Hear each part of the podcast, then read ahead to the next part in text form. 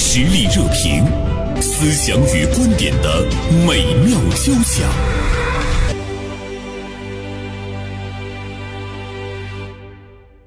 啊，最近呢，这个兰兰在国际赛场上的比赛成绩呢，也是比较令我们关注。呃，我们也看到她应该是取得了历史上最差的一个成绩。 啊，中华就此呢也是写了一篇文章啊，我看她的这个题目呢是最差战绩和另一种强势中国力量。就中华在看兰兰比赛的时候，其实她还发现了向上的一个力量，当然呢是我们的中国品牌。因为在兰兰世界杯进入最激烈的四强战的过程中，其实我们也看到了，在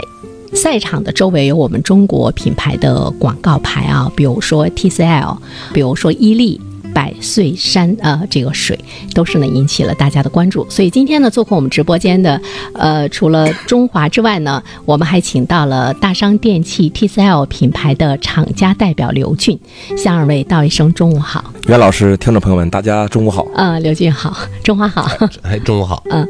中华就是你打篮球吗？我呃打篮球，打篮球一周打几次？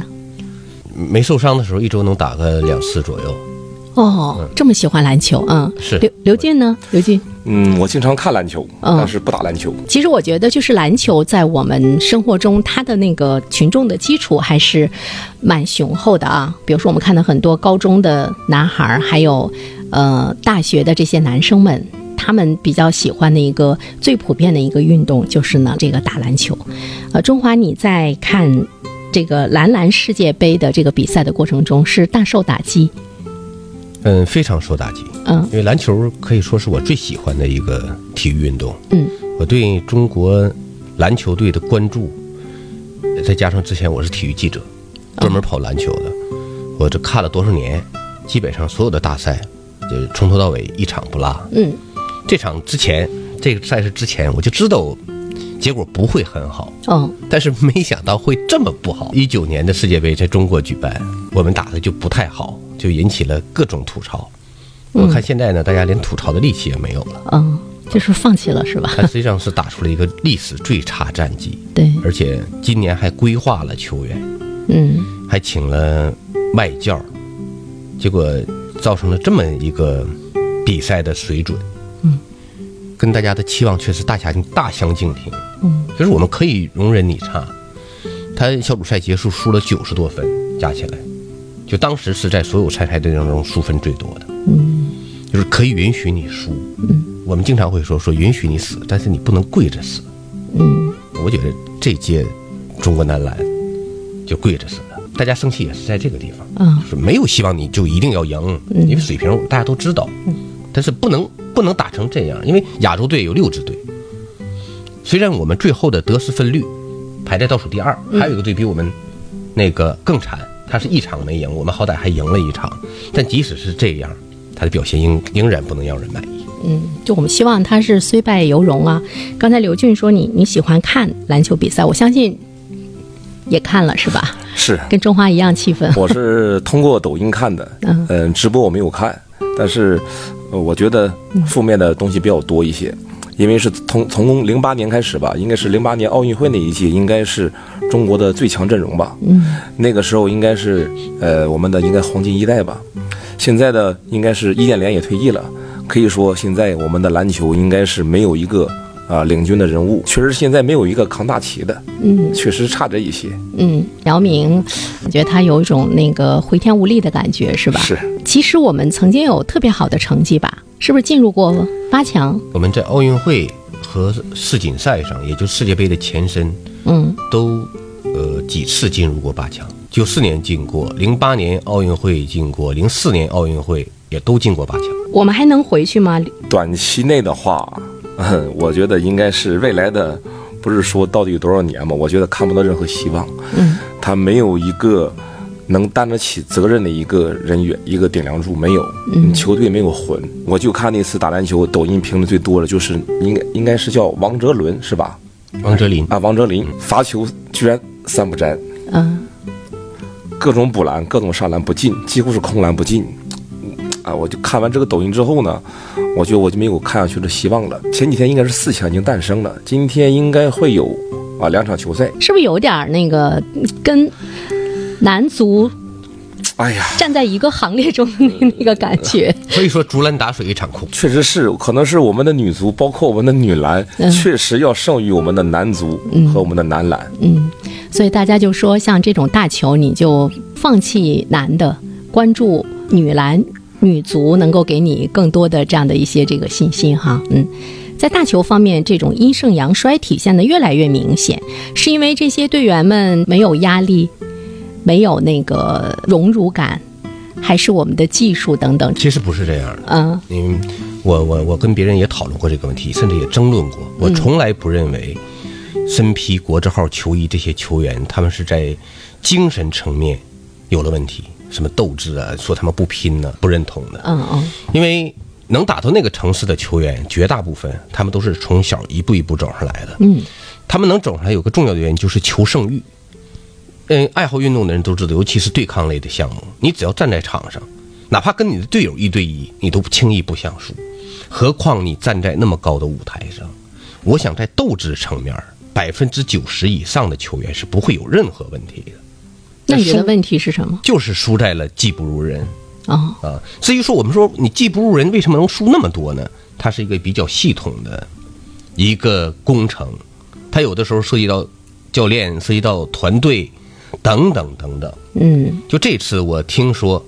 我们新请这个教练乔尔杰维奇是个塞尔维亚的名帅，他从来不和队员做任何交流，任何谈话没有，而且他的用人经常是这样：一个队员我用用到死，我不用我就不用到死。上一场用王哲林，一点不用胡金秋；下一场那王哲林打得不好，就用胡金秋，一点不用王哲林，特别特别固执。你觉得他的战略和战术都是而有问题的？且呢，他作为欧洲名帅，他可能对教术战术的要求就特别高，而且特别严格，不允许队员出一点点的纰漏或者自由发挥。嗯，这个当然是欧洲篮球的强点，也正是因为这样，欧洲篮球太强。嗯，但是什么呢？就好比什么呢？一帮高中生里突然来个大学教授。就非得按照大学教授那套办法去走。高中生他干完全完全执行不了啊，那个题他做不出来呀、他就懵，他连他高中那点水平他都不行了，他一下断成初中的水平。那就是这个教练和球员他们的那个融合度，沟通也是存在着一些问题哈，水土不服。我们是不是换换一个方向不说了？ 越说越沉闷。呃，但是我们期待着吧，期待着他是这个越来越好。以前看男篮还是比看男足能够稍微开心一些哈。我们为什么要换一个方向呢？因为你看，呃，这个中华他在关注这件事情中的时候，包括他的这个文章的题目，就是说他看到了另外的一个一个力量，另外的一种强势。呃，至少我们在蓝蓝的这个。比赛场上，其实我们看到的是更多的那个弱势啊，让人就是恨铁不成钢的这样的一个一个现状。嗯，呃中华，你在看球赛的时候是怎么发现另外一个强势的力量的？他太显眼了，是吗？在地板上，球场的地板上，嗯，因为他呃在三个国家举行，就是所有的比赛场馆的地板，罚球弧，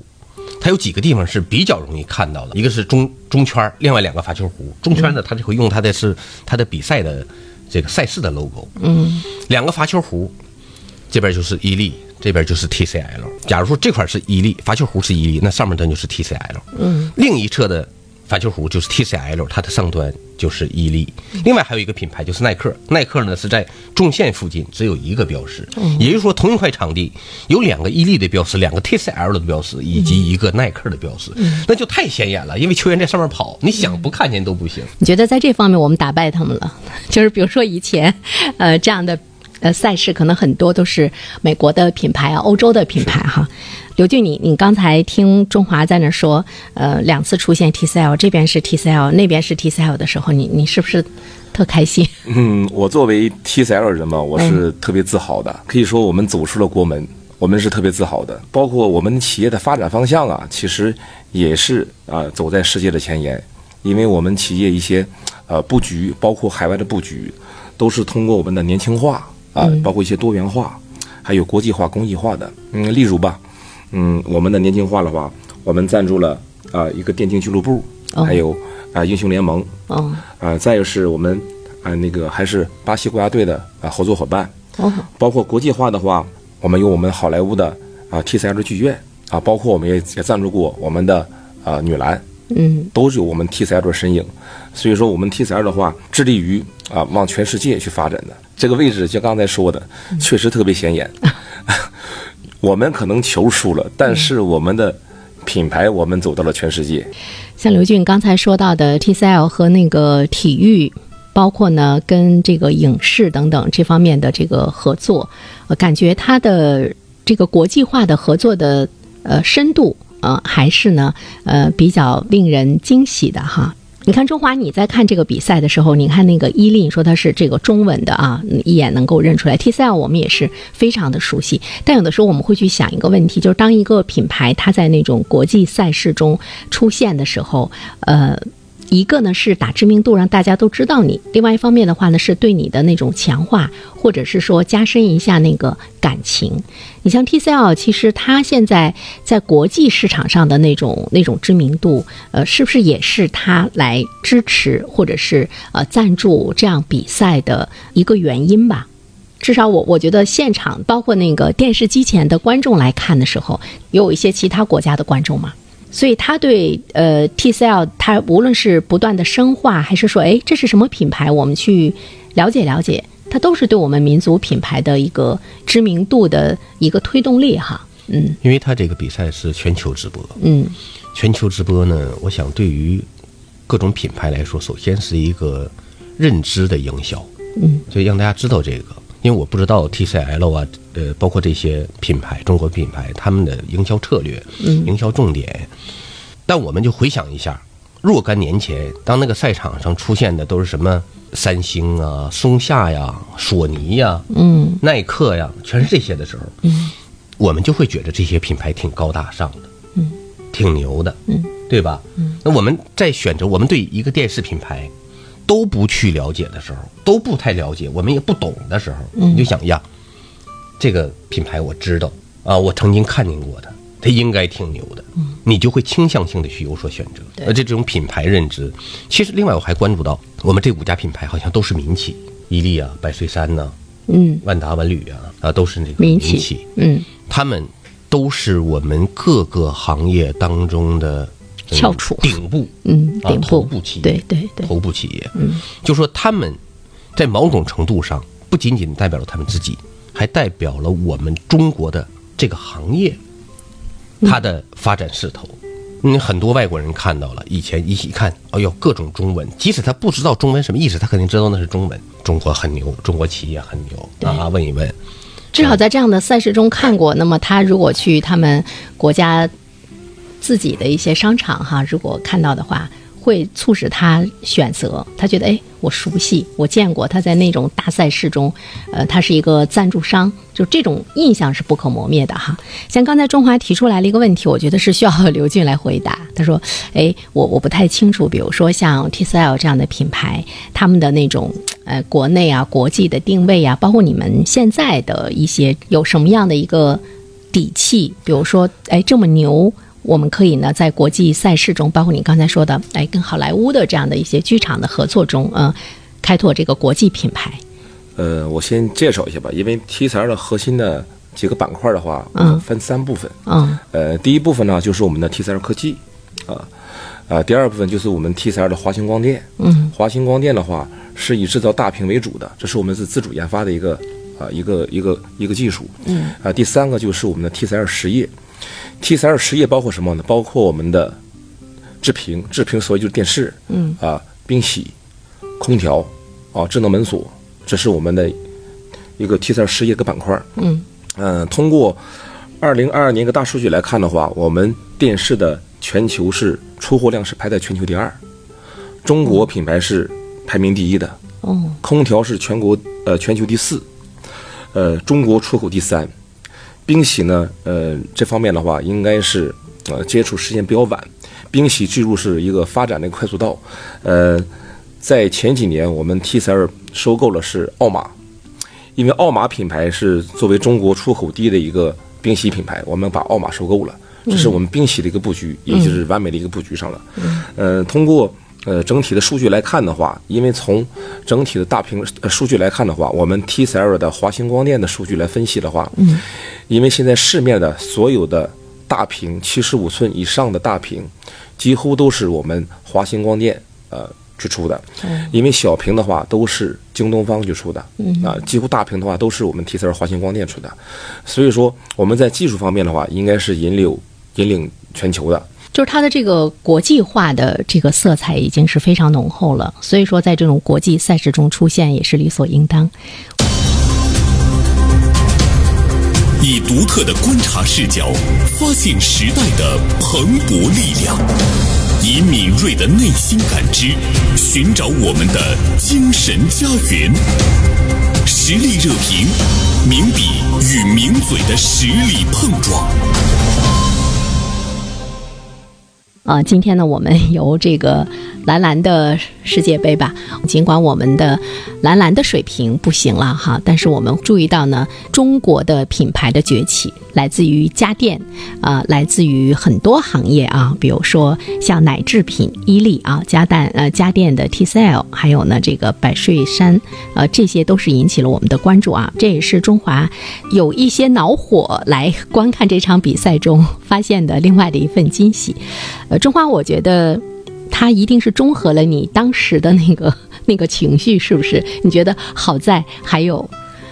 还有伊利，还有 TCL 不停的在眼前展示， 它是不是中和了你的那个情绪？嗯，因为现在比赛还在进行当中，今天是两场半决赛，我肯定还是要看嗯哎对，要看一看的，看一看你你也会有一点怅惘，嗯，这个这个怎么没有中国队的身影 啊？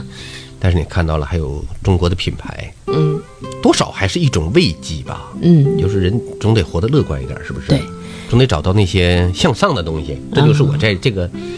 嗯、悲观的背景板下找到的向上的那么一个小元素。我觉得其实，而且这不算是小元素，为什么呢？不要老说我们为什么就不行。嗯，我们经常说我们。这十几亿人就找不出几个打篮球的，几个踢足球的吗？它不是这么算的。我在文中提到了这个项目人口和国家的人口，它是两回事儿。嗯，但项目人口怎么才能多起来？尤其是男子三大球，有钱了，国家有钱了，老百姓有钱了，这个项目它自然就会发展起来，因为它属于你有钱了之后，仓廪实之后去玩的东西，不是你还饥寒交迫的时候你能去玩的。但是我觉得，它跟群众体育是两回事儿。呃，你看那个，比如说男男足吧，嗯比如说我们特别关注到的，像阿根廷，他的那嗯个男足很厉害，那国家也不是很富裕，哎呦，还有其一实些球，很多球员出身于贫民窟，他最后他也成了一个国际性的，或者是带领着他的这个国家队在市场上，我们能够看到他的身影。嗯，一个是这样，但嗯不能确实不能一概而论。但是你发现那些传统强强队一直屹立不倒的，它一定都是经济比较好的。经济比较好呃，，你刚才提到阿根廷，阿根廷在八十年代的时候的人均 GDP，包括国家 GDP 是相当高的。嗯啊，包括墨西哥，那都那其实，在我们贫穷的时候，很多国家都是远远走在前列的，也包括现在我们知道的，就一些小国，嗯，他们的人均 GDP，你你包括比如说拉脱维亚，嗯，他们的人均 GDP 是二点几万美元，我哦们刚刚是一点二嘛，对我我们刚刚突破一万美元，啊，对嗯，嗯，就包括那那那些那些小国吧，我们嗯就不一一点名了。嗯他们你拿立陶宛举例，他们是不到三百万，三百万左右的吧，这个人人口，但是他们绝大部分人打篮球的人口是非常多的，男女老少对这个篮球也是非常喜爱的。他们这么一个小国家，拿过了两次是三次的世锦赛和奥运会的铜牌。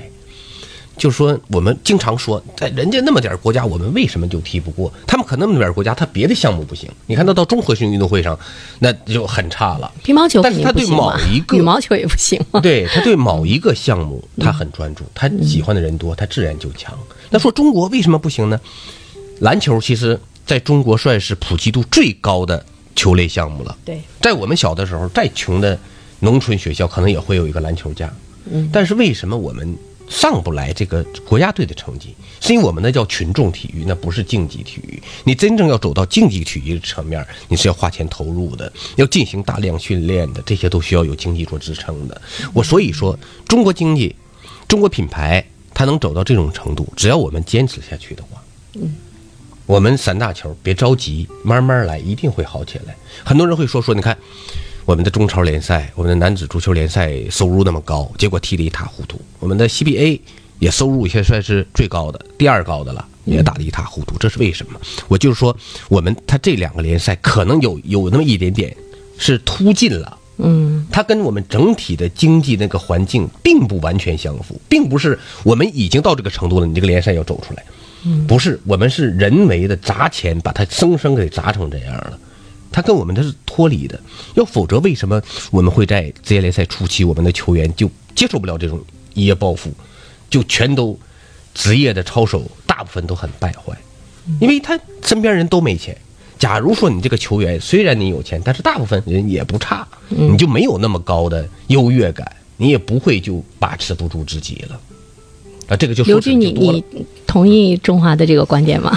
是是，嗯，我觉得还需要时间吧，嗯，给他们一些时间吧。嗯，给他们一些时间，能能够给他打得更夯实一些。我是干家电出身的嘛，呃，我是毕业之后一从二零一零年一直接触了家电。嗯，那个时候的话，啊，接触比较早是空调。嗯，那个时候我们合资品牌的话就是三菱电机、大金啊、像电视的话，包括什么呢？飞利浦、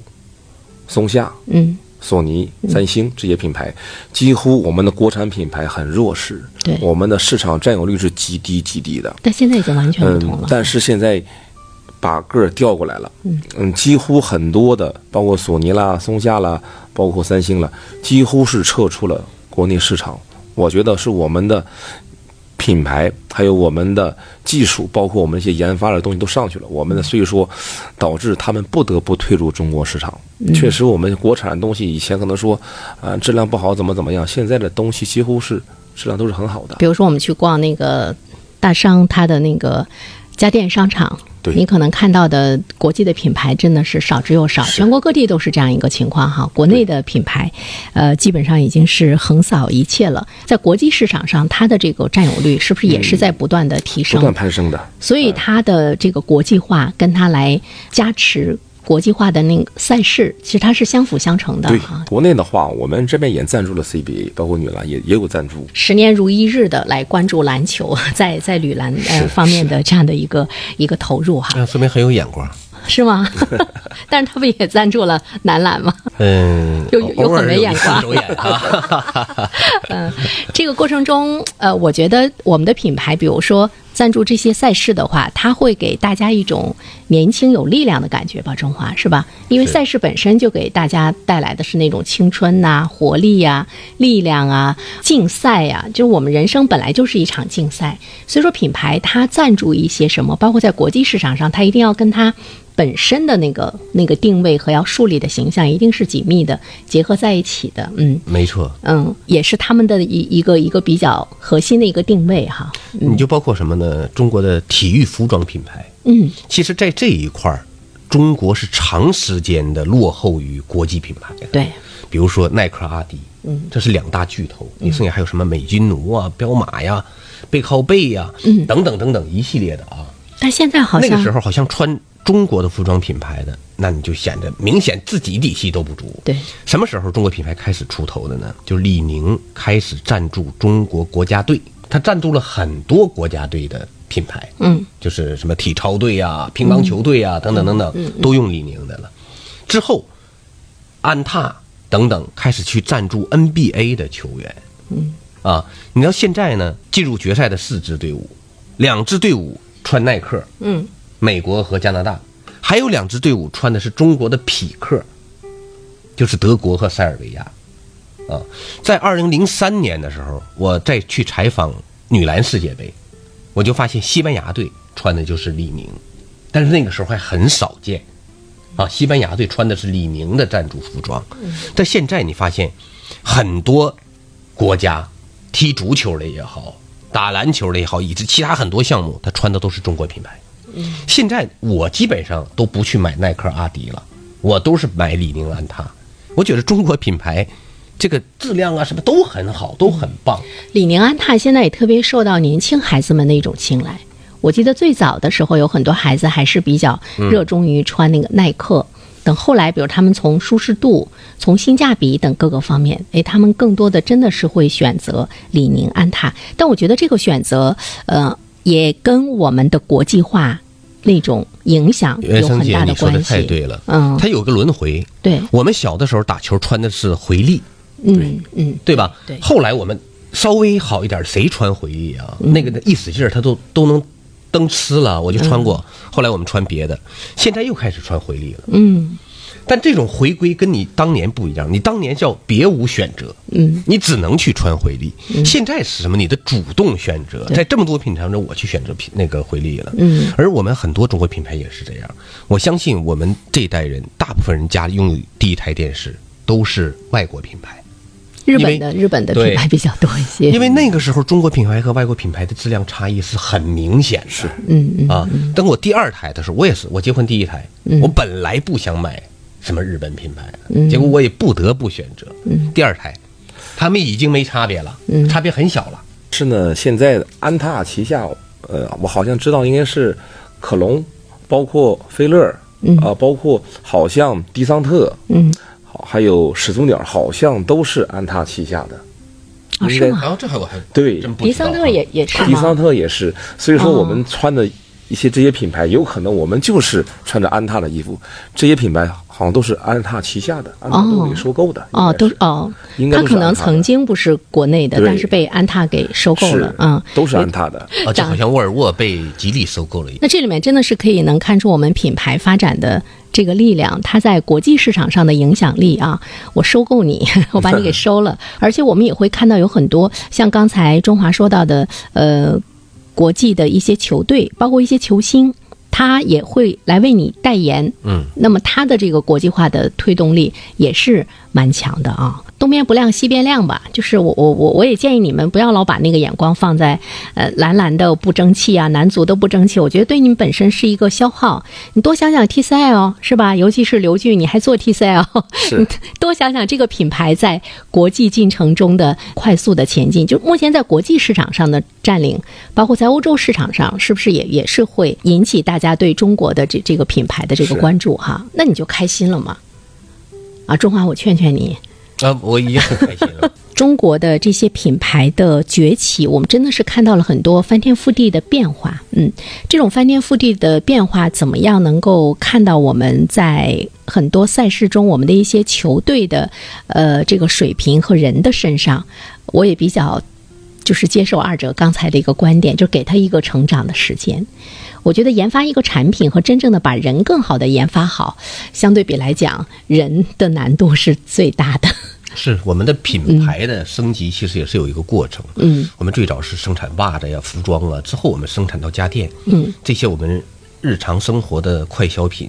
实际上，现在我们已经升级到了更高层次、更有科技含量的，但是它跟老百姓接触不大，所以我们不对太了解。对对但是有一些技术，我们已经是国际领先，而且是很多。对，啊，它就逐渐升级升升级。那我相信我们这个不管是男子足球队还是男子篮球队，嗯，也能按照这个追寻规律，慢慢升级，嗯，一步一个台阶，而不是一打一转转。啊、牵着不走，打着倒 退。 我们期待吧。我们都知道，比如说想像现在很多，你给他换个芯片，或者是芯片研发一下就好了。我觉得这个人的这个改变，怎么样给大脑中也换个芯片， 嗯包括呃怎么样让他能有更好的那种赛事的，不管是精神也好，或者是一种精神内核也好，成长还是比较的缓慢，给他一个一个时间，也不要呢太着急。但是我觉得有的时候不行就不行了，你你可以给他割掉。你你们不要就是总对男篮男足啊总是那种投入感情，还是这句话，活得潇洒一点，更多的关注一下女性在赛场上的那个魅力和英姿飒爽，也能够让你们年轻。 回头就去看女篮。当然了，生气可以看是看毒药。？一百米那个跨栏是吧对，好，再次感谢中华，也感谢刘俊呢做客我们的直播间。